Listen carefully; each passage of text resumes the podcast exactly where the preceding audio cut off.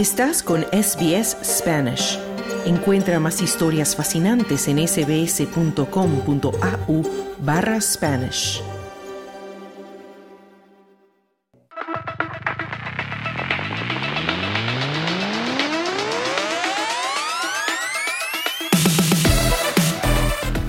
Ya escuchamos la música de los deportes y tenemos nuevamente a nuestra compañera Esther Lozano con la información deportiva. ¿Cómo estás, Esther? Hola, Claudio, muy bien. Qué bueno, Esther. Y bueno, seguimos con el Australia Open. Ya estamos llegando a instancias finales. Hoy se juegan las semis de hombres y ayer un partidazo entre Sabalenka y Coco Goff, quizás una final adelantada. ¿Qué nos cuentas, no, del Australia Open? Pues sí, como dices, hoy es el día de las semifinales individuales masculinas.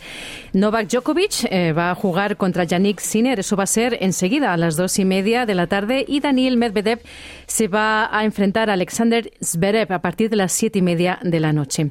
Y antes de eso se va a decidir ya dentro de poco el primer título, que va a ser, eh, bueno, porque se está jugando ahora la final de dobles mixtos. Creo que no ha terminado aún y va a ser, eh, está siendo entre Xie Suwei, Jan Sinistli contra Desiree Krosik y Neil Skupski, que como digo se está jugando todavía. Y como decías, también hubo un partido bastante importante de mujeres, eh, porque ahora ya, cuatro meses después de la final perdida en el US Open, Arina Sabalenka se cobró la revancha ante Coco Goff. Eso fue ayer jueves en semifinales. Así que la número dos del mundo queda así a una victoria de conquistar su segundo abierto de Australia consecutivo. Sabalenka se impuso por 7-6, 7-2, 6-4 a su rival estadounidense y se va a enfrentar a la china Xen Qinwen, que derrotó horas después a la ucraniana Dayana Jamtreska por 6-4-6-4. La China, que ya tenía asegurado integrar el top 10 de la eh, WTA después de su victoria en cuartos contra la rusa Ana Kalinskaya, pero sigue así su progresión después de un 2023 marcado por un cuarto de final en el US Open en septiembre. No pudo clasificarse entonces a semifinales porque fue barrida en dos sets por Arina Sabalenka. Así que el sábado se van a ver las caras de nuevo en la final en la Rod Laver Arena. Así que para Sabalenka va a ser la tercera final de un grande en su carrera. La bielorrusa es la primera jugadora en alcanzar dos finales consecutivas en el Abierto de Australia desde que lo lograse Serena Williams en 2016 y 2017. Vamos a estar atentos ahí a ver qué pasa, quién vence en Melbourne Park. Y Esther, nos pasamos al fútbol, a los Socceroos, porque sigue la Copa de Asia, ¿no? Sí, van a jugar contra Indonesia el domingo por la noche en los octavos de final de la Copa Asiática que se juega en Qatar. Eso por un gol tardío en un partido entre otros dos equipos.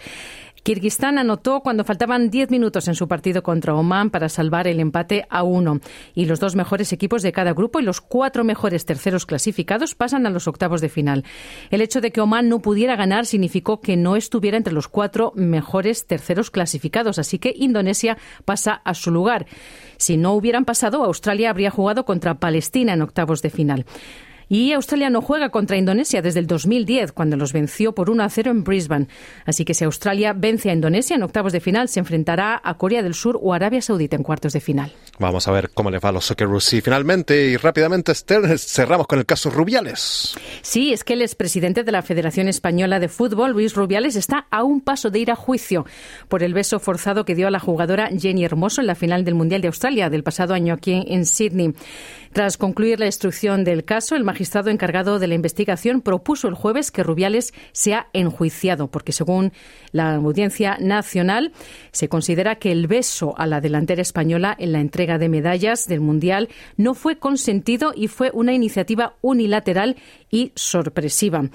Así que también propuso el magistrado juzgar al ex seleccionador femenino Jorge Vilda, al director deportivo de la selección masculina Albert Luque y también al ex responsable de marketing por las posteriores presiones recibidas por Jenny Hermoso. Porque, bueno, las penas por un beso forzado pueden ir desde una multa hasta cuatro años de prisión, porque se considera, se considera violencia sexual en España.